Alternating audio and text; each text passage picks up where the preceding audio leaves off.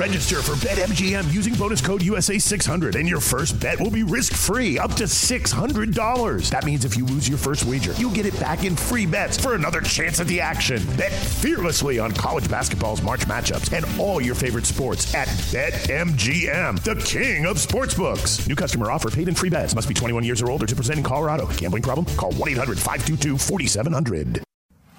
Habla español, amigo. Español, amigo.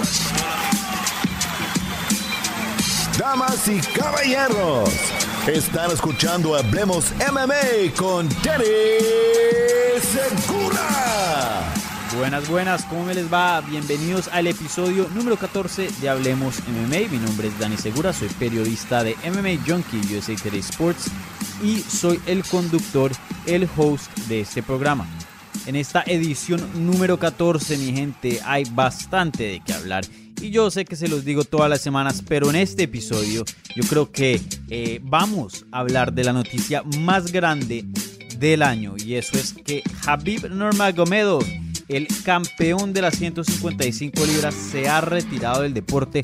Obviamente después de su pelea contra Justin Gage este fin de semana en UFC 254. Para los que no saben, Habib ganó ese combate vía sumisión y bueno, se retiró del deporte. Así que muchísimo, muchísimo de qué hablar. Vamos a empezar con un resumen de UFC 254 de lo que vimos este fin de semana. Obviamente hablando de esa noticia tan grande y también de los otros combates que sucedieron en esa cartelera, que hubo combates muy buenos y también eh, muchas cosas grandes salieron de esas de pelea, pero por que Javier Nurmagomedov, siendo un nombre tan grande, se haya retirado del deporte, pues bueno, eh, opacó, no tapó un poquito esas otras noticias, pero de todas maneras las vamos a hablar. Así que empezamos con un resumen de UFC 254. En la mitad del programa vamos a estar hablando con el argentino Santiago Poncinibio, uno de los mejores peleadores de Latinoamérica, libra por libra, un peleador de Latinoamérica que ha llegado muy muy lejos en este deporte,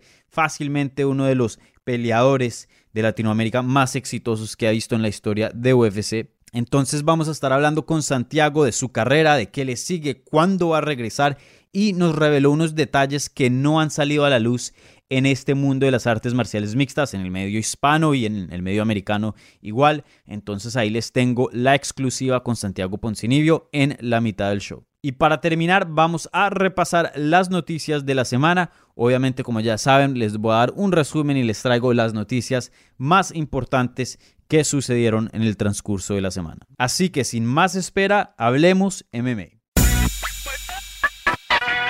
Como estamos acostumbrados aquí en Hablemos MMA, vamos a empezar con un resumen de los eventos más grandes de la semana y hubo nada más un evento así bien grande y sí que estuvo muy muy grande y las noticias que salieron de ese evento estuvieron aún más grandes. Entonces muchísimo de qué hablar. Obviamente estoy hablando de lo que vimos el sábado durante el día en Abu Dhabi con UFC 254. Ya estamos acostumbrados que cada evento numerado, cada evento pay-per-view es un evento muy grande, es una función muy grande. Obviamente no es un Fight Night eh, que son relativamente medianos o pequeños, depende si es ESPN o ESPN más aquí en Estados Unidos.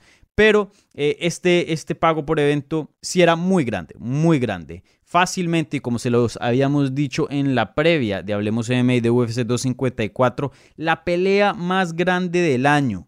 Obviamente involucrando una de las estrellas más grandes, no solo de, del deporte de las artes marciales mixtas, sino de los deportes de combate y de los deportes en general. Entonces, antes de que les dé mi análisis de lo que vimos esa noche, empecemos con los resultados. Habib Nurmagomedov defiende su título contra Justin Gagey, sometiendo a Justin Gagey en el segundo round del evento estelar de UFC 254. Y qué desempeño, qué desempeño. Ya habíamos hablado en la previa que Justin Gagey probablemente era uno de los eh, contendientes que más habilidades tenía, que más proponían un combate eh, que más retos le ponía al campeón. Pero yo se los había dicho y se los dije, para mí tenía un presentimiento que al final del combate íbamos a ver esto como pues claro, claro que Habib Nurmagomedov le iba a ganar a Justin Gagey. Y eso fue lo que vimos. Yo creo que muchas personas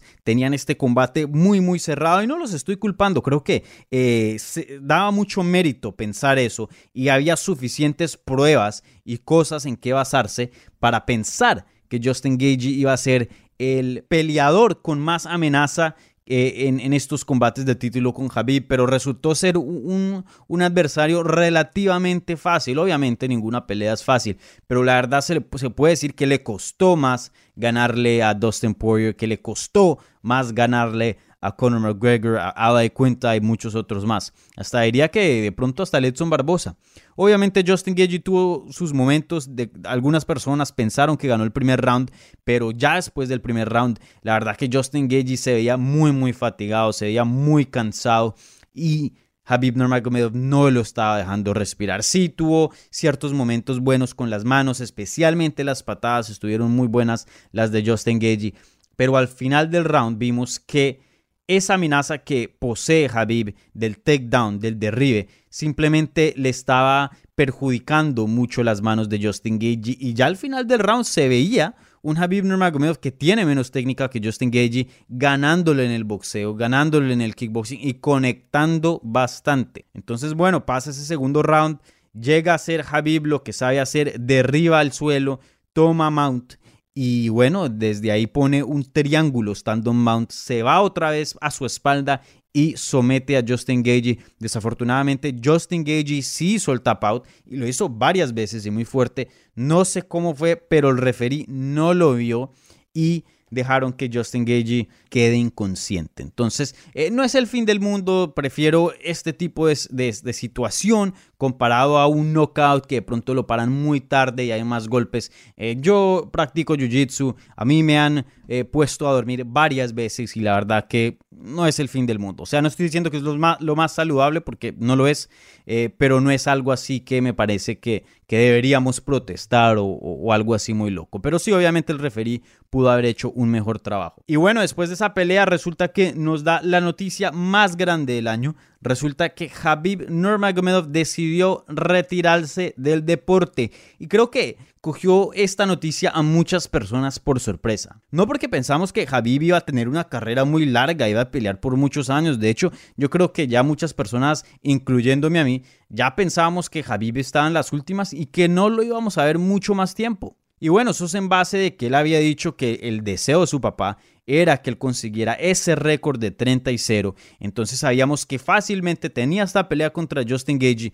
Si ganaba lo iba a poner en 29 y 0 y tenía un combate más iba a ser de pronto la revancha gigante con Conor McGregor o una posible super pelea con George St. Pierre y eso lo hemos estado hablando muchísimo de, en, este programa, obviamente también con el coach de, Javi, de Javier Nurmagomedov, Javier Méndez, que estuvo en el episodio pasado. Y resulta que ninguna de esas opciones va a pasar. Se retiró del deporte, él explicó que su mamá le pidió que no siguiera peleando sin su papá, que este fuera su último combate. Él quiere honorar esos comentarios, esa sugerencia de su madre. Entonces él dijo, no, hasta aquí llegué, qué pena, pero no, no vuelvo a pelear más. Y la primera reacción de todo el mundo, de, muchos periodistas fue tristeza. Y todo el mundo estaba poniendo en Twitter, ay, qué triste estoy, ay, qué terrible es esto. Y no es que esté en desacuerdo con ellos, me parece, yo también me sentí medio triste al escuchar eso. Pero a veces me parece que en los medios, y no estoy hablando solo de las artes marciales mixtas, pero de otros deportes, y no solo eso, afuera de los deportes, a veces se crea como una idea en redes y luego todo el mundo empieza a hablar de eso y, empieza a aportar, que me parece excelente, pero a veces eso de estar tan enfocados en solo una idea no nos deja ver lo de alrededor. Y yo inmediatamente puse en, Twitter y, muchas personas lo compartieron, entonces pues eso me da a entender que, que pues les gustó e, ese comentario y dije, miren, si se sienten tristes es porque Habib lo hizo bien. ¿Cuántas veces hemos visto en el boxeo, en las artes marciales mixtas, y no voy a decir nombres porque no quiero eh, hacer quedar mal a ningún peleador, pero cuántas veces lo hemos visto, muchísimas veces, peleadores que pelean más allá de lo que deberían estar peleando y los empezamos a ver a tener derrotas, a que ese legado se le destruya, los empezamos a ver que los someten, que los noquean, eh, el performance, el desempeño de ellos empieza a bajar y la verdad que muchas veces el final de una carrera de un peleador es muy triste. Lo hablamos con Ricardo Lamas no hace mucho en este programa y lo felicité de irse en una buena nota. Y bueno, el mismo Artem Lobov, que pues sabe español y estuvo también en este show, nos había comentado que eso pasa mucho. Y es porque ya lo último, cuando eh, el peleador está en sus últimas, es cuando tiene el nombre más grande y cuando le pagan más. Entonces es difícil dejar toda esa plata en la mesa y irse pero la verdad que Javib lo hizo excelente, se está yendo el deporte eh, con un récord invicto, con un récord extremadamente dominante, porque la mayoría de esas victorias, una que otra pelea sí tuvo dificultad, pero eh, en el Javib que conocemos, en el Javib en su mejor momento era una fuerza imparable. Y bueno, lo sigue siendo, ¿no? No es que han pasado años, solo han pasado eh, un día aquí que se retiró. Entonces, para mí, obviamente me gustaría ver a Javib pelear más porque es un excelente campeón, eh, es un peleador muy muy bueno, es un peleador de alto nivel y siendo un fanático de las artes marciales mixtas, eso es lo que me encanta ver. Es un especialista, eso casi ya no sé, hoy en día el peleador sabe de todo, él es uno de esos raros peleadores como el Demian Maya que se especialistan en una cosa y llega a tener tanto éxito sin saber y, tan tener, y sin tener tantas habilidades de pronto en otras áreas. Entonces es un peleador eh, único, un peleador histórico y la verdad que sí me entristece, pero felicidades Habib y lo hiciste bien, me parece muy bien que, que te hayas retirado. Sí, de pronto otra pelea más me hubiera gustado ver, pero como lo dije, si nos sentimos mal es porque lo hizo bien. Y así más o menos, no estoy diciendo que los dos son iguales, pero así más o menos nos sentimos cuando Henry se jugó, se fue del deporte, o sea, se fue en su mejor momento. Y qué lindo recordar a un peleador por esos momentos. Qué lindo es tener esa última memoria de un peleador estando en el top, siendo campeón, porque como se los dije, ¿cuántas, vemos, cuántas veces hemos visto un peleador eh, que los últimos recuerdos pues es eso, es un knockout, es una sumisión, son desempeños ya feos. Felicitaciones, Javib, lo hiciste excelente. La verdad que eh, eres un peleador histórico, para mí el mejor peleador que ha existido en las 155 libras, eso para mí no es debatible. De pronto, obviamente el BJ Penn es muy bueno, pero como estamos hablando de otro peleador que peleó por bastante tiempo, eh, que de pronto no debería estar peleando, pero Javib no, Javib no, se retiró bien, se retiró siendo campeón y siendo una de las fuerzas más dominantes de los deportes de combate. Así que eh, para mí el mejor peleador que ha existido en las 155 libras. Ahora, el mejor peleador libra por libra en la historia, eso sí es otra conversación. Para mí sigue siendo George St. Pierre, yo ya lo he dicho varias veces eh, en este programa, pero definitivamente Habib está en esa conversación, igual con John Jones y otros, eso sí no se puede negar. Pero para mí el mejor de todos los tiempos sigue siendo George St. Pierre. Ahora, yo sé que me estoy gastando mucho tiempo en solo este topic, pero es que la verdad hay muchísimo de qué hablar. Y, no solo es todo lo que acabé de decir, pero también he visto otras personas diciendo, bueno, sabíamos que UFC no quería hacer ese combate con George St. Pierre. Y si se retira Habib Nurmagomedov, de pronto eso es una táctica para poder pedir ese combate y decir, miren, si quieren que yo regreso es GSP o si no, no. Y eso ya les pone a UFC en otra situación y de pronto los forza a hacer ese combate. Ahora, no estoy diciendo que eso sea una posibilidad, para mí no, para mí Javib es un hombre de principios, es un hombre que hace lo que dice y, bueno, para mí si él se retiró, se retiró, pero como se los he dicho en este mismo programa, el retiro para mí no se vuelve oficial hasta que el peleador se salga de, del grupo de testing de USADA, porque ahí sí son, es un complique para regresar. Tienen que testear por seis meses, hacer pruebas por seis meses antes de, de, reiniciar otra vez dentro del UFC. Y bueno, eso es todo un proceso. Así que si Habib se sale del grupo de testing, del grupo de pruebas de USADA, así como Daniel Cormier lo hizo, en ese momento se hace oficial, en mi opinión.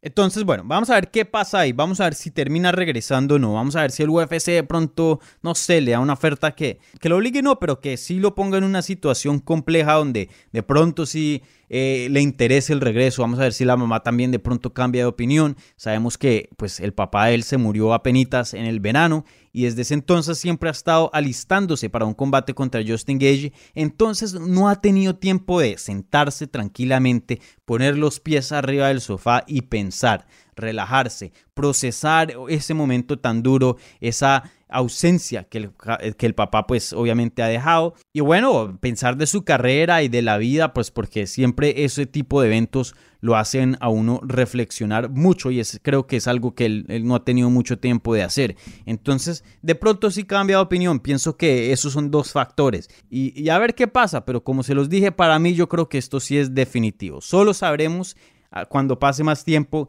y, en los próximos meses, pero sí suena como como muy definitivo y sí se veía con mucha convicción, se veía muy seguro de esa decisión en el octágono, no lo pensó dos veces. Entonces, eh, para mí esto fue lo último que vimos de Habib Nurmagomedov, como les dije, vamos a ver si eso es verdad o no, pero si lo es, excelente carrera, el mejor peleador que ha existido en las 155 libras y qué manera de despedirse del deporte. Ojalá que más peleadores lo hagan porque la verdad vemos muchos finales tristes en este deporte.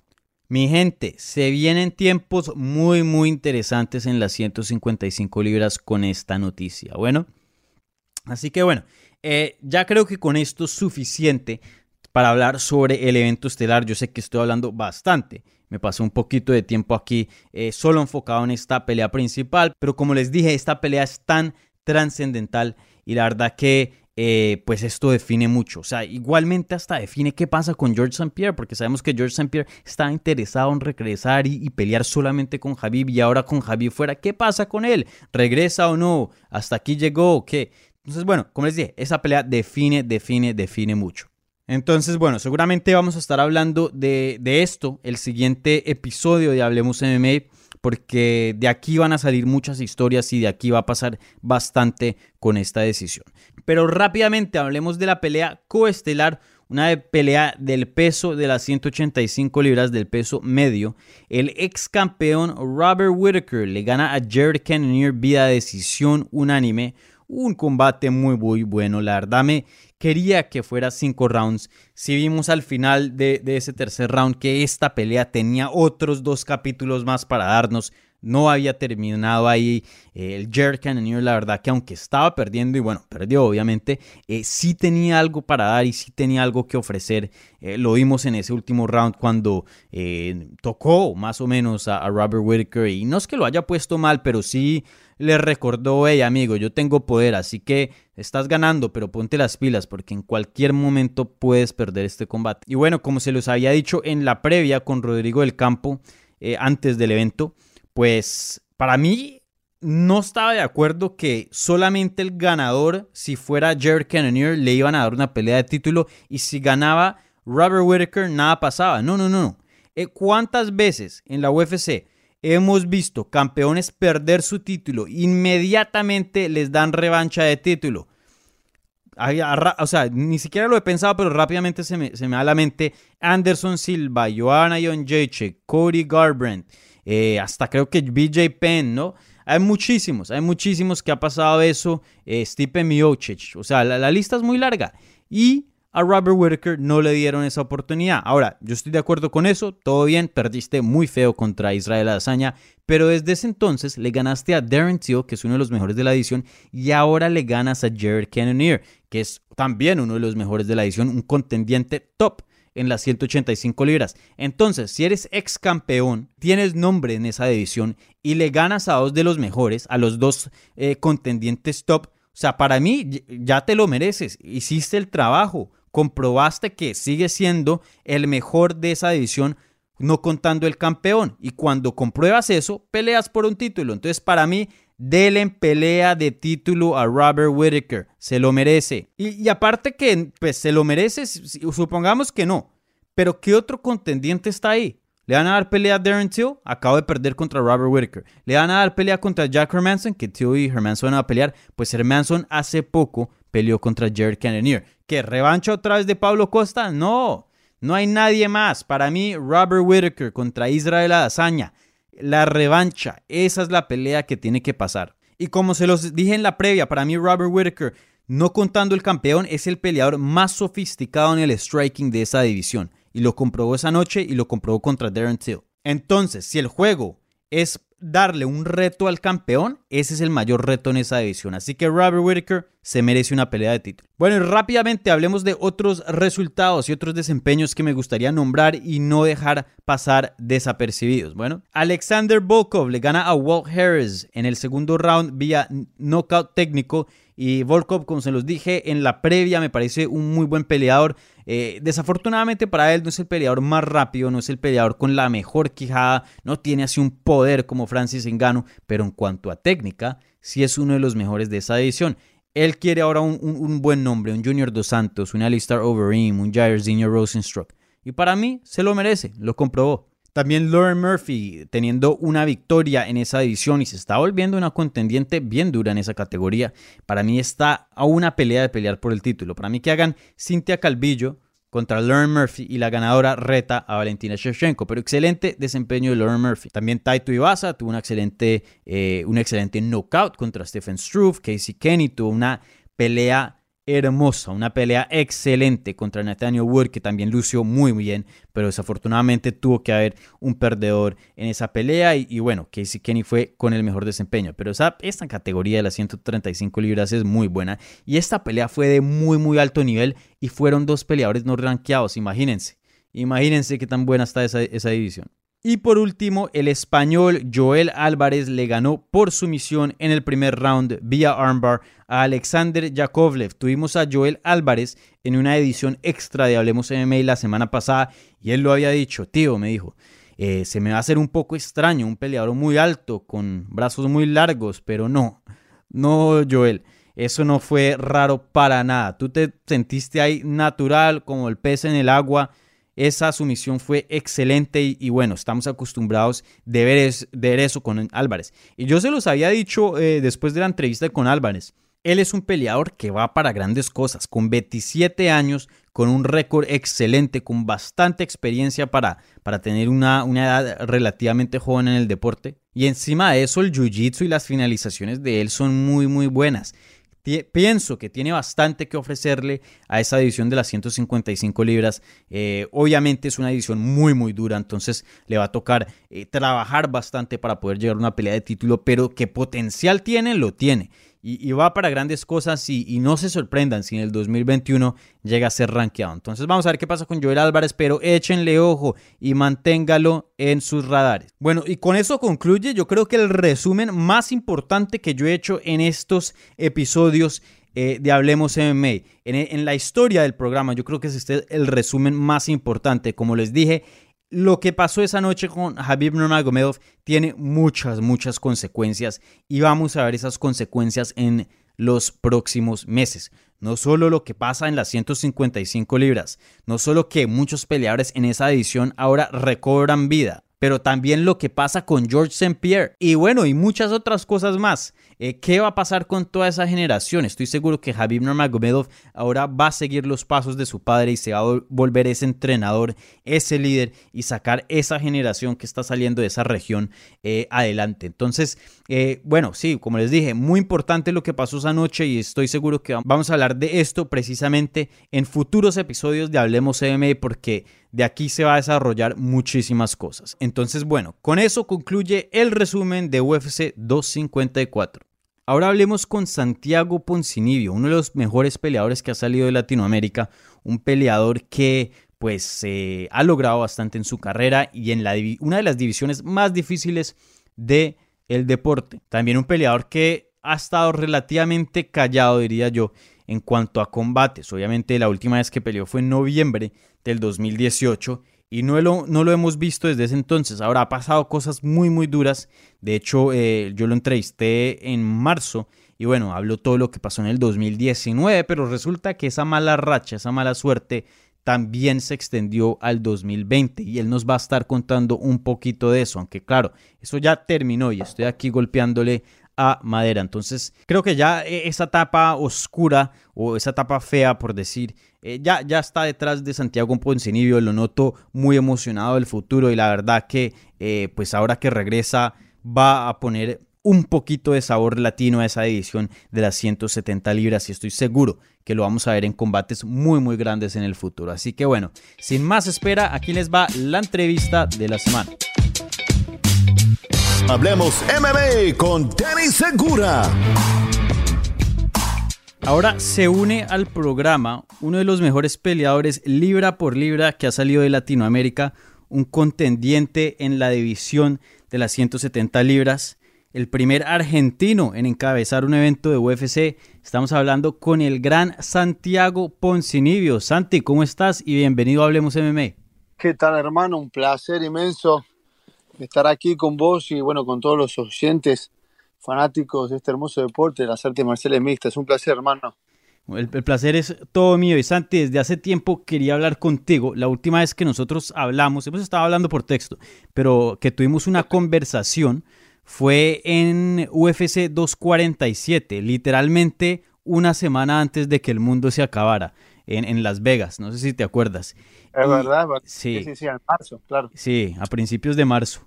Y, bueno, cuando hablamos, yo me acuerdo mucho que, que pues me dijiste en ese entonces que ya estabas 100% curado de la infección, que ya querías regresar y, bueno, estaban en, en planes eh, y en discusiones en oponente y eso. Y de repente, literalmente, la- a la siguiente semana cierran todo, pasa lo de, lo de la pandemia, nos pega bien duro. Y, y bueno, en esas hemos estado. Entonces cuéntame tú, eh, danos un update de tu carrera. eh, ¿En qué estás ahora? ¿Sigues buscando oponente? ¿Qué nos puedes contar de, de tu carrera ahora mismo? Una locura, porque aparte, sí, tenés razón, vino la pandemia, después se reanudan los eventos a fin de mayo, pero esos eventos quedan acá en Jacksonville, no conseguí entrar. Bueno, se habló de una posibilidad el 30 de mayo. Eh, justo, no sé, un par de semanas antes lo había empezado a ayudar a Dustin Poirier, que iba a pelear con Hooker, Sí. y yo tengo un estilo parecido, lo empecé a ayudar, un sparring le di una patada, se me rompió un dedo del pie, pum, digo, no, 30 de mayo no voy a llegar, tuve que dos semanas no podía moverme en lo del pie, que es mi principal arma, digo, no, eh, lo tiramos más para, para junio, julio, después me agarró en junio, me agarró una pequeña infección en la rodilla, nada grave, pero así, volví después de la lesión del pie, entrené una semana bien, la otra semana la infección de la rodilla, bueno, 10 días con antibiótico, no fui al gimnasio, volví, una semana y media ya estaba entrando en ritmo de nuevo, me agarra el COVID, un Ah. mes me dio positivo el COVID, por un mes no pude ir al ¿Qué gimnasio. cosa? Ahí dije, bueno, peleo en septiembre.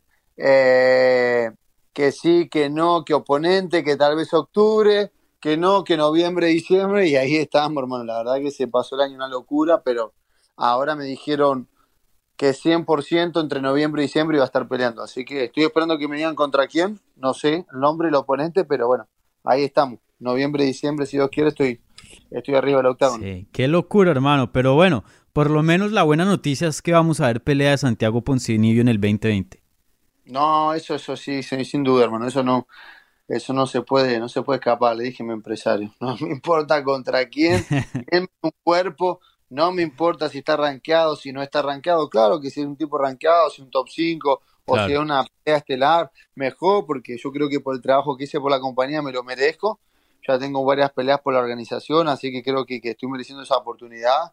Aparte, las veces que he hecho pelea estelar, he ganado por nocaut, con Gunnar Nelson, con Ujú. Igman, con atletas rankeados. O sea, las últimas tres peleas vencí tres atletas que estaban rankeados. Entonces, eh, dos veces al número 8 del mundo. Cuando me dieron Mike Perry estaba número 15, que era el momento que él venía bien, le gané. Después él salió. Pero, pero bueno, venía, vengo haciendo un buen trabajo en la, en la división.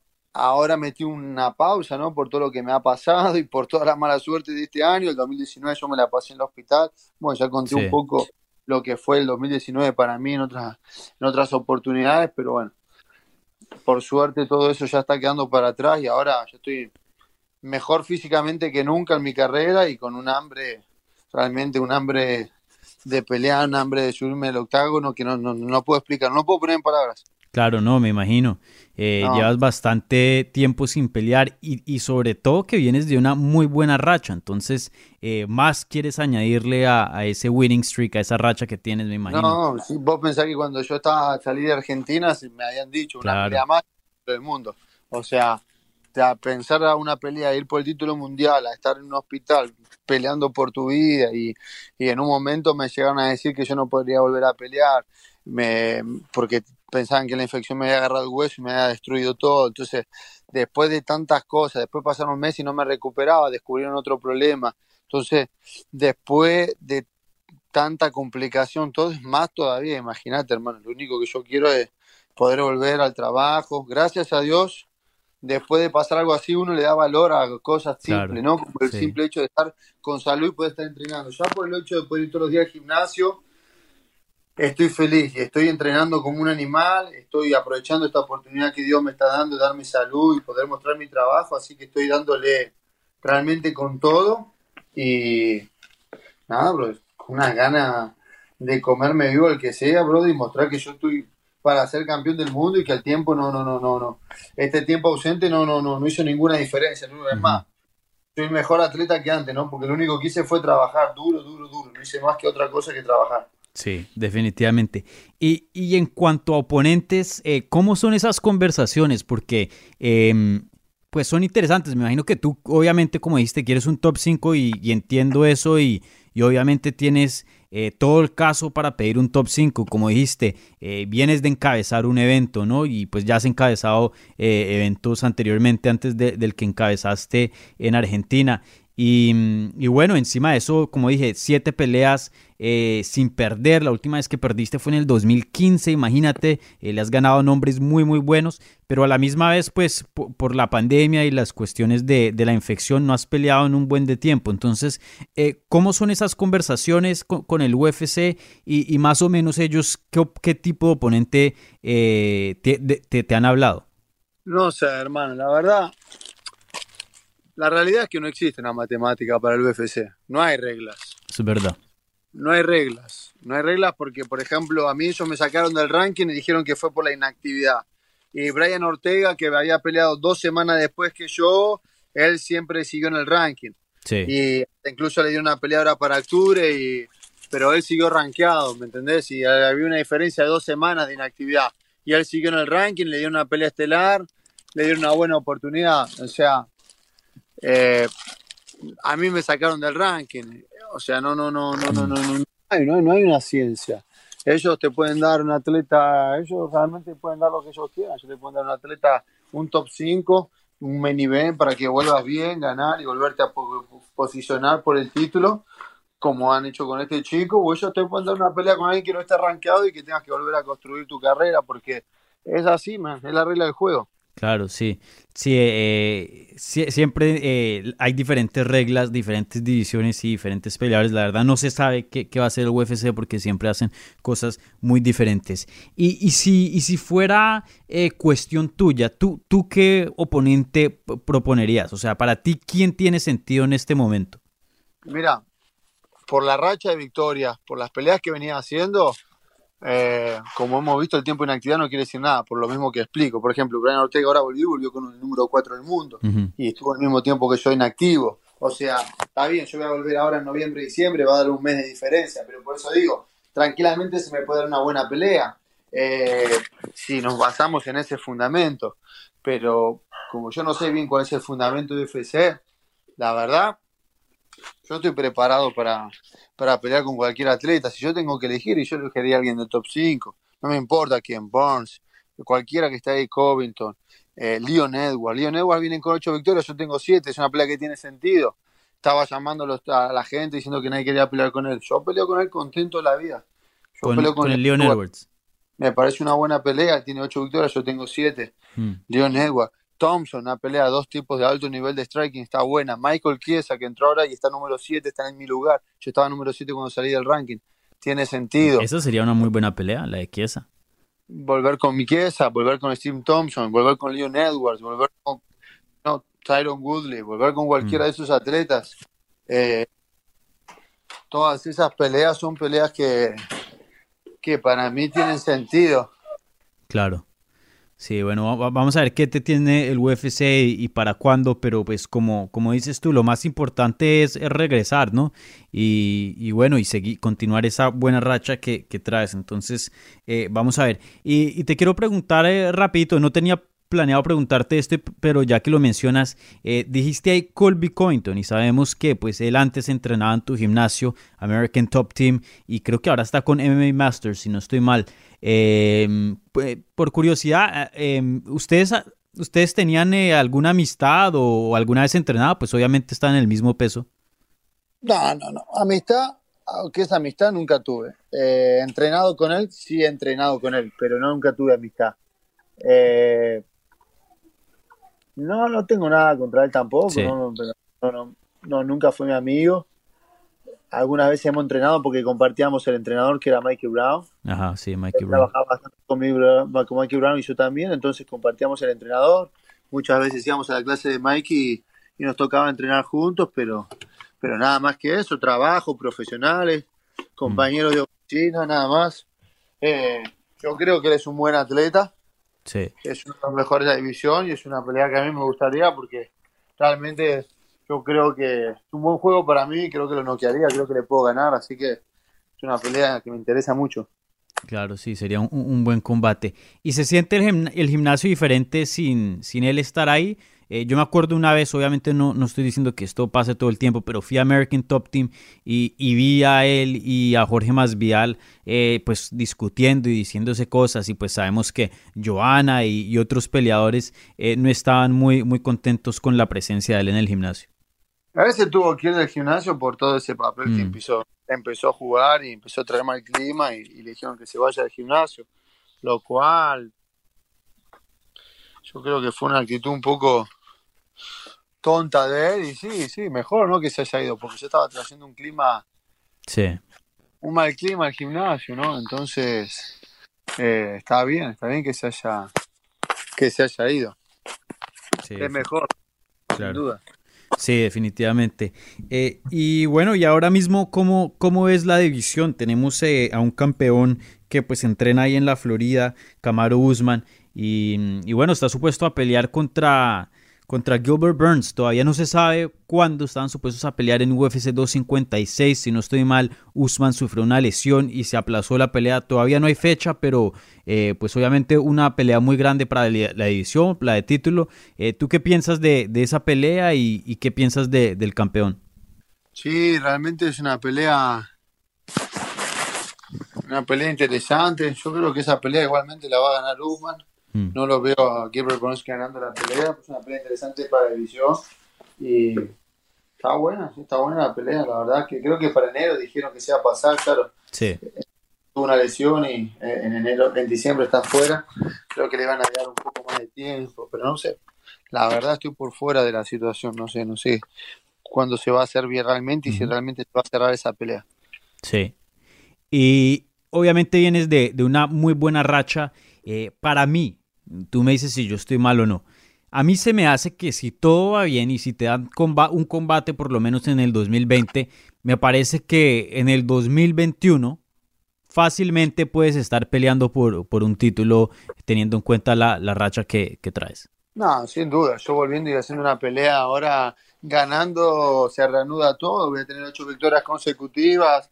Automáticamente, salí ahí. Automáticamente voy a volver al ranking. Automáticamente mi nombre va a volver a, a las cabezas y me voy a postular como un contendiente. Puede tardar una pelea más, una pelea menos, dependiendo del movimiento de la división, pero ese es el objetivo. Por eso quiero pelear este año y hacer una peleita ahora en este 2020 y después en 2021 meter meter una, una o dos peleas más para poder llegar al título, sin duda. Sí. Y te quería preguntar de otro topic también. Eh, yo lo he dicho varias veces, lo he dicho en Twitter, te lo he dicho a ti también. Y, bueno, esto no estoy eh, irrespetando a, ninguno de los otros eh, comentadores de UFC en español aquí en Estados Unidos. También me parecen excelentes. Pero para mí el trabajo que haces tú en las transmisiones que, aparecen aquí en español en Estados Unidos son excelente. Ya llevas bastante tiempo como comentarista. Eh, ¿Cómo, ¿Cómo sucedió ese trabajo y, y tú antes tenías algo de experiencia o, o simplemente crees que una habilidad natural para, para hacer ese trabajo? Ah, por suerte se fue dando, ¿no? Ya son cinco años que estoy con la Sí, bastante. Periodista, no sé si decirle periodista, pero ahí como analista del deporte es algo que me encanta. A mí siempre, a mí me gusta hablar ya por naturaleza, me gusta hablar. Y, y poder explicar del deporte, estar envolvido con el deporte de otro ángulo es algo que, lo súper disfruto y la verdad que, que me gusta, me gusta cada vez más. Eh, y le pongo ganas, siempre intento estudiar las peleas, eh, ponerme a estudiar ¿no? todas la- la- las peleas del CAR, me, me interesa, me interesa algo que me gusta mucho. Sí. Eh, no sé por qué, más o menos siempre me recuerdo a los comentaristas que se escuchan en el fútbol y para mí los argentinos eh, tienen muy buena historia y me, han parecido históricamente eh, los mejores en eso. no sé qué tanto fútbol ves, pero ah, no sé, ¿has aprendido algo de pronto de, de, eso, de, ver tantos comentaristas que le van muy bien en, el fútbol argentinos? La verdad no, es más instinto o no sé llamarlo, pero nunca fui mucho de mirar mucho muchos otros deportes y la verdad cuando empecé con esto no tampoco me preparé. No es que me puse a estudiar cómo lo hacían otros deportes ni nada. Veo como que me empecé a, a mandar, me empecé a hacerlo y, dejar fluir el trabajo. La verdad que la experiencia después te va dando la, la, experiencia después te va dando, ¿viste? Te va dando mucho Sí. Te va, te va dando mucho, ¿no? Claro, sí, muchas enseñanzas y, bueno, con el tiempo sí uno mejora en todo. ¿Y, qué es la vida de Atena? ¿Qué hace Atena hoy día? ¿Cómo está? la tengo acá al lado mío saltando, está saltando acá al lado mío, está acá de más linda este perro. Sí, yo la conocí apenas tenía como tres meses, algo así. Creo que el año pasado, como en septiembre del año pasado. En el gimnasio, ¿no? Sí. Sí, sí, sí, no, está divina, está acá más, más fuerte y una compañía, realmente los perros estos son Increíble. Sí, son increíbles. Yo, yo adopté un perro durante la pandemia eh, precisamente porque pues durante estos tiempos como uno está más encerrado y eso y, y, bueno, una excelente compañía ha sido. Sí, no, son los mejor, la verdad. Yo con este perro soy loco. Me ha hecho una compañía. Cuando estuve enfermo en 2019, justo me lo regalaron. Me lo ah. regaló Johnson en el, el marzo del 2019 en verdad lo había comprado un amigo de él que se lo iba a llevar para Rusia, se lo tenía que llevar para Rusia, no se lo dejan subir al avión y, yo un día lo había visto en el gimnasio con el perro, me había puesto a jugar el perro, me había encantado y hasta incluso ese día subí una historia del perro, y, pero ni sabía que me lo iba a dar. Y, y nada, después de tres semanas me llamó y me dijo, Santiago, el perro aquel no lo pude llevar, me lo regaló a mí, pero yo vivo en Rusia, vivo acá, no lo puedo tener, te lo regalo, me dice. Así que me vino de pelo porque estuve enfermo, estuve en cama, estuve sin caminar por un tiempo, estuve la verdad complicado y, la tuve fiel compañía al lado. Y, bueno, Santi, ahorita que estamos hablando al principio de la entrevista, eh, noté esas ganas de entrar al octágono y como dijiste, eh, no es que voy a entrar a, volver a recobrar cosas, no, yo he estado entrenando y, voy a entrar aún mejor. Eh, ¿Nos puedes decir si puedes poner en palabras eh, qué tanto has mejorado en, este tiempo que has tenido off y, cómo te sientes ahora que de pronto comparado al, Santi que hemos visto antes? Hermano, pasé, la verdad, entrenando con...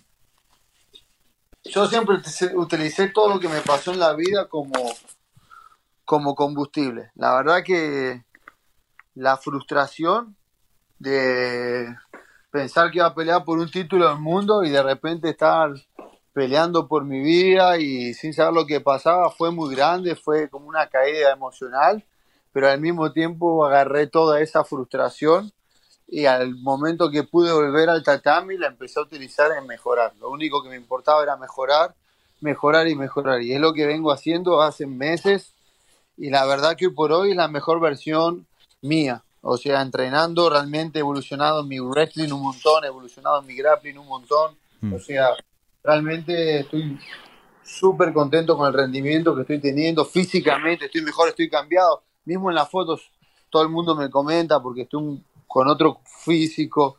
Eh, la verdad, salí ahí. La verdad, acá está Atenea.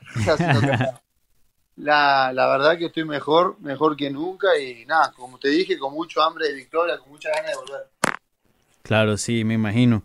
Y, bueno, tú tienes un seguimiento muy grande en Latinoamérica. A mí mucha gente eh, anda preguntándome, hey, ¿qué sabes de Santi? ¿Qué es lo último? Eh, entonces quería darte la oportunidad de mandarle a un mensaje a, todos los latinos y todos los fans hispanos que te, hasta, que, que te han estado eh, apoyando y están esperando tu regreso al octágono.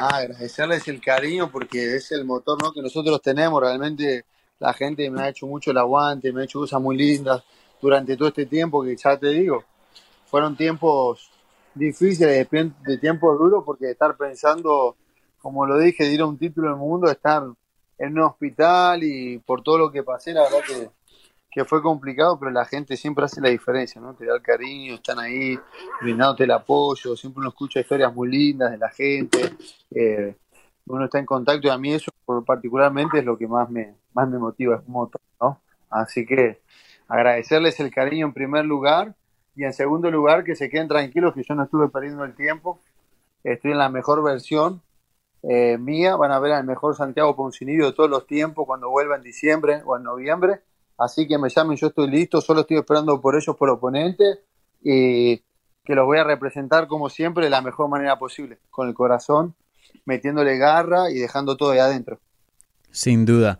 Bueno, Santi, muchísimas gracias por el tiempo. Eh, ojalá que te den un buen oponente, te lo mereces, vienes de una muy buena racha y, bueno, estabas en el top 5 cuando te fuiste, ¿no? Entonces creo que alguien en los rankings así bien alto eh, me parecería justo y, bueno, estoy entusiasmado de ver esa nueva versión de Santiago Poncinillo. Así que, Santiago, muchísimas gracias, te deseo la mejor suerte, ojalá te, te vemos pronto en el octágono y, bueno, aquí eh, en Hablemos MMA, tú sabes, siempre eres bienvenido. Muchas gracias, hermano. Gracias por el apoyo a toda la gente, a todos los oyentes. Gracias por el cariño y esperemos que así sea, brother. Esperamos que me den una buena pelea.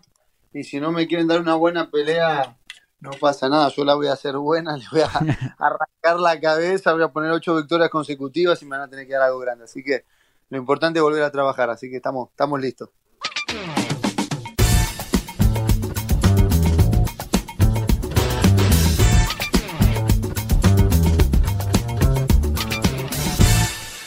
Noticias. Esta semana no hubo así muchísimas noticias. Hubo bastantes combates anunciados, pero noticias, noticias, no hubo así muchísimos. Obviamente el enfoque de toda esta semana fue para UFC 254, pero aún así hay ciertas cosas que me gustaría mencionar.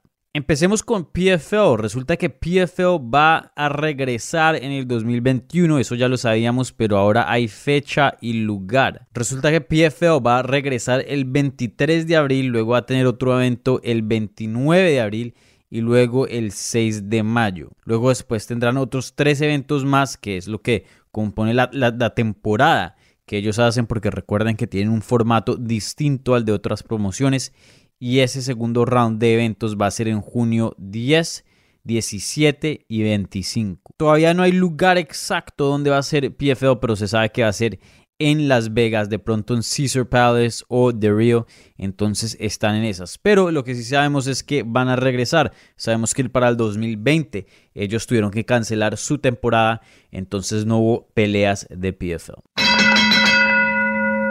Resulta que Anderson Silva, hablando con Mike Bong de nuestra página aquí en MMAJunkie.com, confirmó que la pelea de este fin de semana, el 31 de octubre en Halloween, va a ser su último combate con el UFC y su último combate de su carrera. Ahora, eso es lo que dice Anderson Silva. Sabemos que peleadores a veces cambian de opinión y siguen peleando, pero Parece, parece sentir, parece ser que sí es el último combate de Silva. Ya lo había dicho Dana White, ahora lo está diciendo Silva.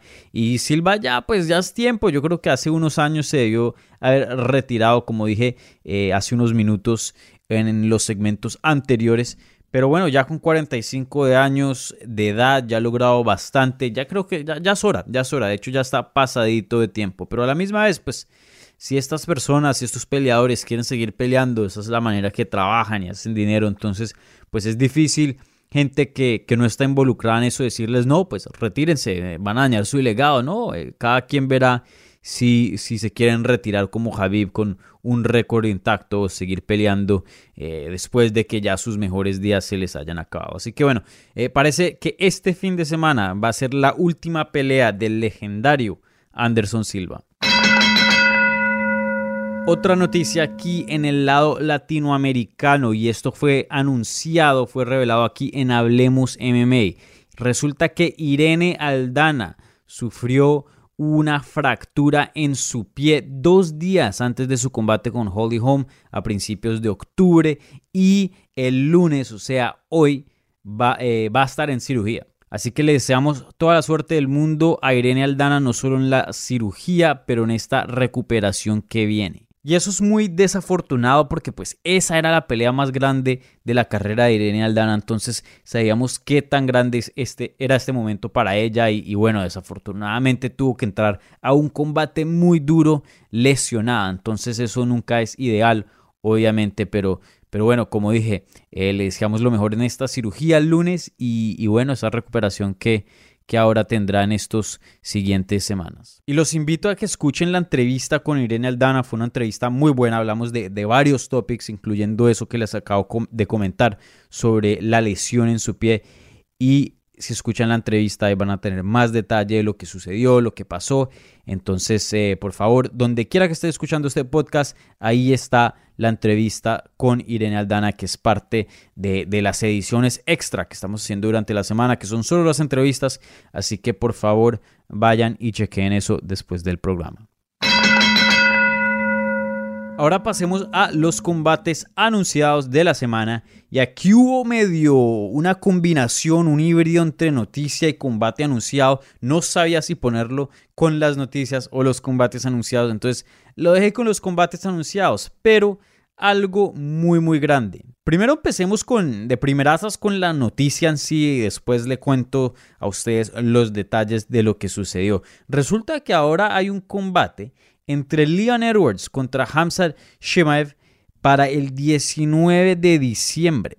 Ya está confirmado, eso fue primero reportado en The, uh, Jim Rome Show y luego MMA Junkie lo confirmó. Pero sí, resulta que Leon Edwards, alguien que quería pelear por el título o alguien que lo pusiera en una posición para pelear por el título, ahora pelea con Hamza Shimaev que no está rankeado y que bueno, es relativamente un novato aquí dentro de la compañía. Entonces se preguntan, bueno, pero eso no tiene sentido, ¿cómo así Leon Edwards quería otro tipo de oponente y ahora resulta con Hamzat? Pues miren que días antes Leon Edwards lo quitaron de los rankings por inactividad. Pasó de número 3 a nada. Y eso sorprende mucho porque es alguien que peleó en marzo del 2019 y hemos estado hablando hace poco que Brian Ortega estaba, eh, no había peleado desde diciembre del 2018, imagínense, y todavía seguía en el top 3. Y bueno, así hay muchos ejemplos. Brian Ortega no, no es el único y bueno, no es en contra nada contra, contra Brian Ortega.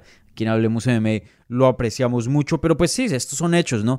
Entonces sí se veía un poquito injusto que hayan quitado a Leon Edwards de los rankings. Y apenas anunciaron ese combate con Hamza Shimaev, resulta que ya lo pusieron de vuelta en los rankings. Entonces, bueno, ahí quién sabe qué pasó. Sabemos que hubo algo de negociaciones, pero no sabemos exactamente qué es lo que pasó. Todos son especulaciones, pero para mí que lo quitaron de los rankings y le dijeron, mire, si no acepta esta pelea con Hamzat, se queda fuera. Si la acepta, en los rankings. Digo, ok, bueno, entonces peleamos. Y, bueno, ya está de vuelta de los rankings. Entonces miren cómo funcionan las cosas. Me da pesar con Leon Edwards. A la misma vez, como que estoy un poquito feliz por Hamzat, pero me parece que Hamzat eh, sí le ha ganado a, buenos nombres. No estoy diciendo que no, pero le falta. Eh, subir esos escalones y Leon Edwards es un paso muy adelante. No estoy diciendo que, que, va a perder, porque la verdad, bueno, yo pienso que Leon Edwards va a ganar, pero de todas maneras le doy un buen chance a Hamza, pero me parece que eso no es parte del proceso. Le faltan unos escalones antes de llegar a alguien como Leon Edwards, pero bueno, vamos a ver qué pasa el 19 de diciembre, a ver si Hamzat sí le gana o no, a ver si Hamzat sí está en ese nivel. En el peso de las 155 libras, Diego Ferreira no va a estar peleando el 7 de noviembre porque se tuvo que salir de su combate contra Drew Doburn. Entonces ya no vamos a ver ese combate en Las Vegas. También Owen Prue, un ex retador de título interino en el peso semipesado, regresa este 5 de diciembre y va a pelear contra Jamal Hill. Ahora pasando a Bellator un segundito, resulta que Henry Corrales va a pelear contra Brandon Gritz en el evento coestelar de Bellator 250, que eso es el 29 de octubre esta semana y va a ser un combate muy muy bueno, así que eche, échenle ojo a Bellator esta semana. De vuelta a UFC, dos combates que me encanta. Resulta que el 12 de diciembre, UFC 256, vamos a ver a Tisha Torres pelear contra Angela Hill en una revancha. De hecho, la primera vez que ellos, ellas pelearon fue en México. Y hoy día pues son peleadoras que Tisha pues le estaba yendo muy mal. En su último combate demostró una versión nueva o, bueno, no nueva, pero una versión vieja, ¿no? De las buenas, ¿no? Entonces se lució muy, buen, muy bien.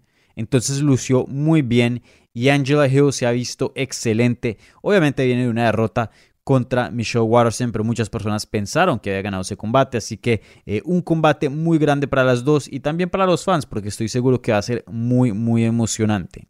Y hablando de combates emocionantes, este fue primero reportado por Mike Russell y después yo lo confirmé en MMA Junkie y resulta que Marlon Moraes, el ex retador de título que hace no mucho peleó, contra, peleó y perdió contra Corey Sanhagen, va a regresar este 19 de diciembre, así que de una otra vez de, pelea. Y va a pelear contra Rob Font, uno de los mejores strikers y uno de los mejores eh, peleadores en cuanto a, pelea de pies y, más emocionantes de esa división. Así que este combate promete muchísimo. Y lo que me gusta de este combate es que tiene mucho sentido. Rob Font se merece un nombre como Marlon Moraes y Marlon Moraes necesita bajar una o que otra revolución pelear con gente relativamente más fácil, por decir, porque Rob Font sigue siendo un peleador muy duro, pero pues no es un Corey Sandhagen, no es un, eh, no, un, un José Aldo alguien de ese calibre.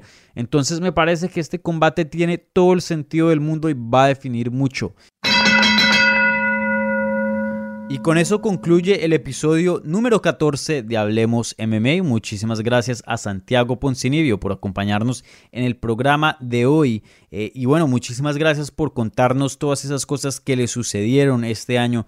La verdad que este año ha sido muy complicado, eh, no solo para él, pero para muchas personas. Y, y bueno, esperemos que se le venga ya este nuevo capítulo a la carrera de Santiago Poncinibio, lo que es el retorno a lo que antes era él, a reclamar ese, ese, ese puesto como contendiente al título. Así que, eh, bueno, espero que le den un, combate bueno y un oponente rankeado con un buen nombre, porque la verdad es que Santi se merece, se merece eso y no hay duda que es uno de los mejores peleadores en esa categoría.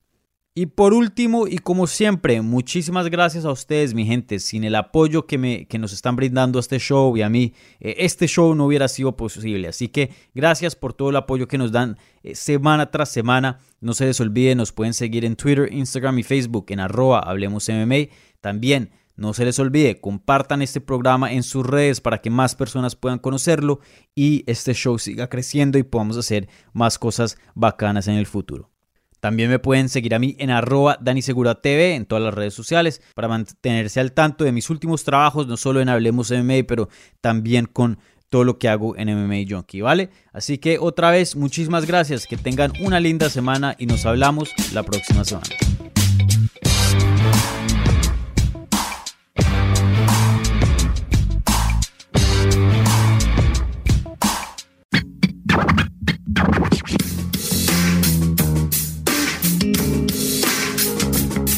Gracias por escuchar Hablemos MMA.